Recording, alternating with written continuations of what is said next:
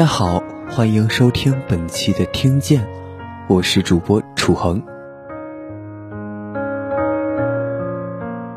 同吴京一样，刚刚过去的国庆档，黄轩参演了两部电影。截至十月十八日，《长津湖》以四十九点二四亿票房稳居第一，《我和我的父辈》紧随其后，票房也已达到十三点四四亿。然而，黄轩一没上热搜，二没在微博上谈论太多关于电影的内容。出道十四年，他一直以低调的姿态游离在娱乐圈。如今的影视市场，不同类型的作品有特定的选角用人风格，流量、商业、文艺，条条框框，界限清晰。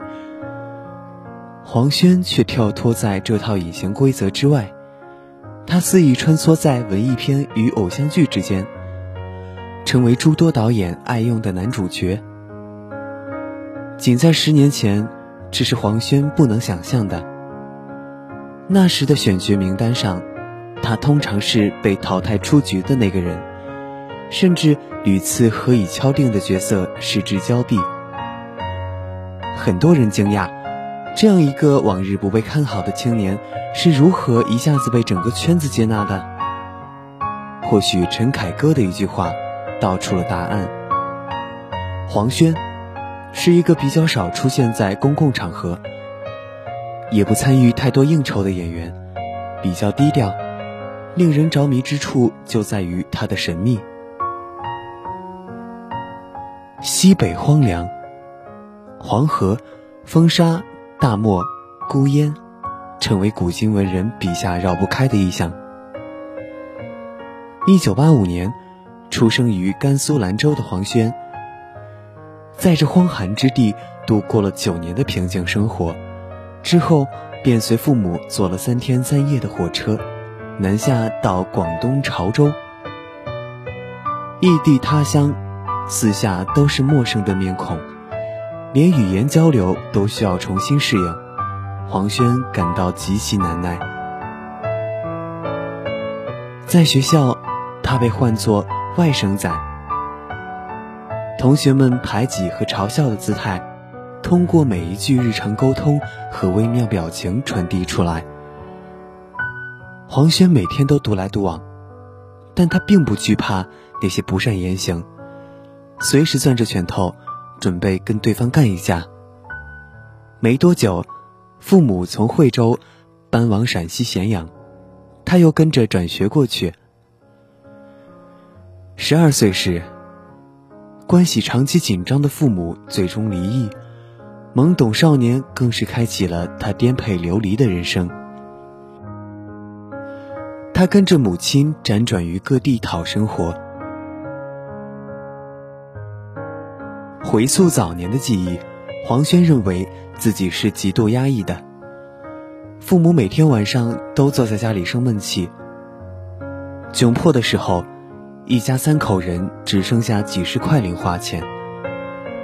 处身于这样的生产环境，黄轩自小便养成了内向敏感的性格，眼神里常含忧郁。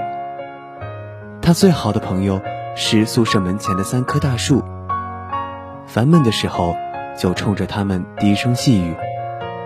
一颗讲学习上的烦恼，一颗讲情感，剩下一颗。讲友谊。成名后，他在一个视频节目里坦言：“我天天孤独。”黄轩的博客里也常提到关于孤独的时刻。一次，夜里两点多，他拖着疲惫的身躯从影棚出来，独自行走在雨夜，沮丧、失落的情绪突然席卷而来。命运如同顽皮的孩子，时而同他亲近，时而恶作剧一场。中学时，黄轩的文化课成绩较差，为了考大学，他打算走舞蹈特长生之路。临近毕业时，原被选为苗子参加比赛的黄轩，却因平时练武太用力而负伤，错失良机。他破罐子破摔，整日躺在床上看电影，十多部看过去，黄轩突然意识到，自己爱上了表演。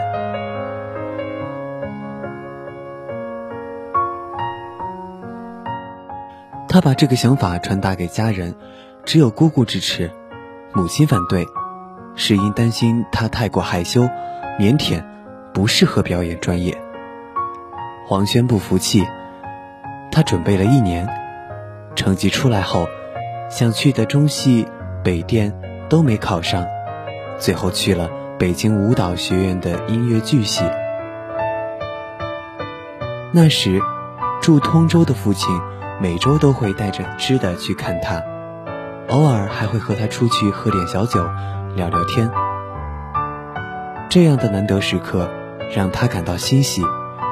仿佛缺席了二十年的父子情谊，在那几年通通弥补上了。二十二岁，黄轩读大四。那年，他细数自己的关键词：父亲离世，流很多泪，喝很多酒。而接到父亲去世的电话时，他正和母亲在大连旅游。人在最悲伤的时候。是没有眼泪的。挂了电话，黄轩没有哭，只不停的大口喘气。他不敢相信刚刚听到的那些话，又赶忙掏出手机，给父亲发了条短信：“你在干嘛？”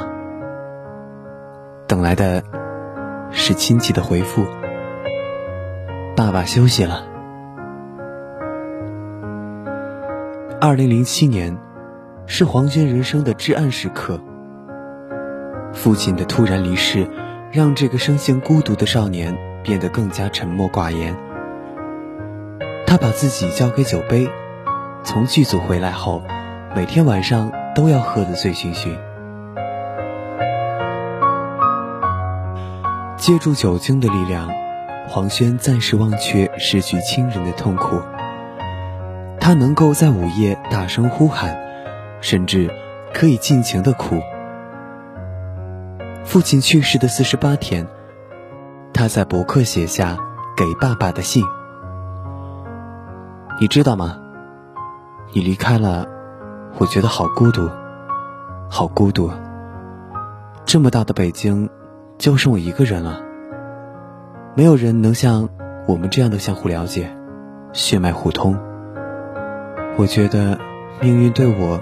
和你，都好残酷。文章末尾，更是连着写下十个“我想你”。可惜上天并没有怜悯这个二十多岁的大男孩。此后的三年，他重复擦干生离死别的眼泪，先是爷爷、奶奶，后来又是姥姥、姥爷。人生的苦。黄轩过早的品尝了，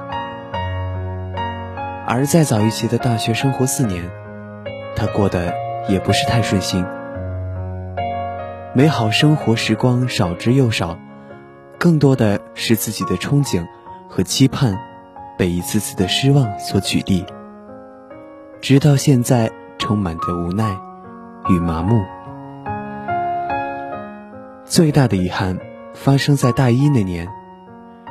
当时，他有望与张艺谋合作，出演《满城尽带黄金甲》中的小王子一角。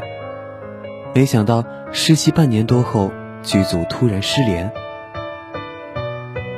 等到黄轩从报纸上看到开拍的消息，打电话问时，才得知大王子换成了周杰伦来演，而小王子的年纪从十九岁的设定改成了十四岁。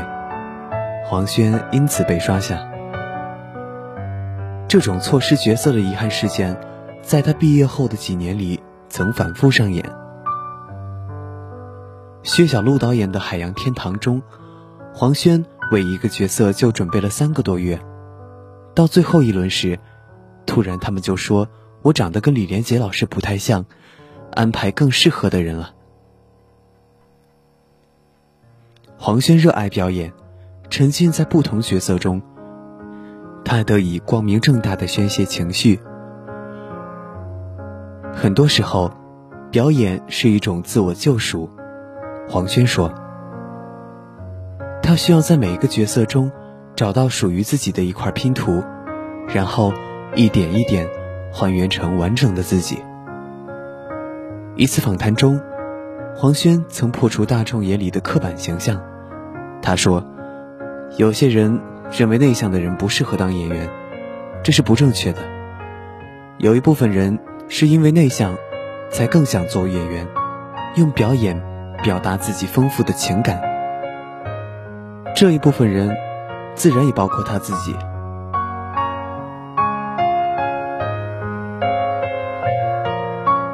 二零一四年，黄轩迎来自己的事业小高峰。这一年，他的黄金时代、红高粱、推拿陆续面世。黄轩这个名字。也在一定范围内被更多人知晓。其中，电影《黄金时代》的末尾部分，他饰演的骆宾基，口中嚼着糖，走在沦陷街区哭泣的场景，成为很多人津津乐道的一幕特写。至此，曾经不被命运眷顾的失意之人，似乎开始了他的反击。长期的挫折与磨砺，于无形中增进了他的演技。二零一七年，三十二岁的黄轩再次迎来事业上的第二个高峰，由他主演的《妖猫传》和《芳华》几乎同时上映。这一年，后来被广大网友称作“黄轩年”。一位长达十年不被接纳的演员，逐日走入了公众视野。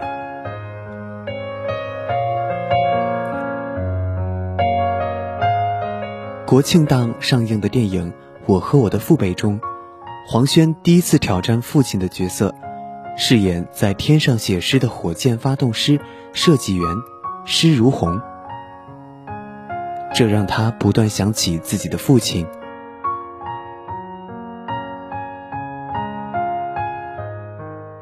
作为八零后中机会最多、最好的男演员，黄轩的危机感每刻都存在。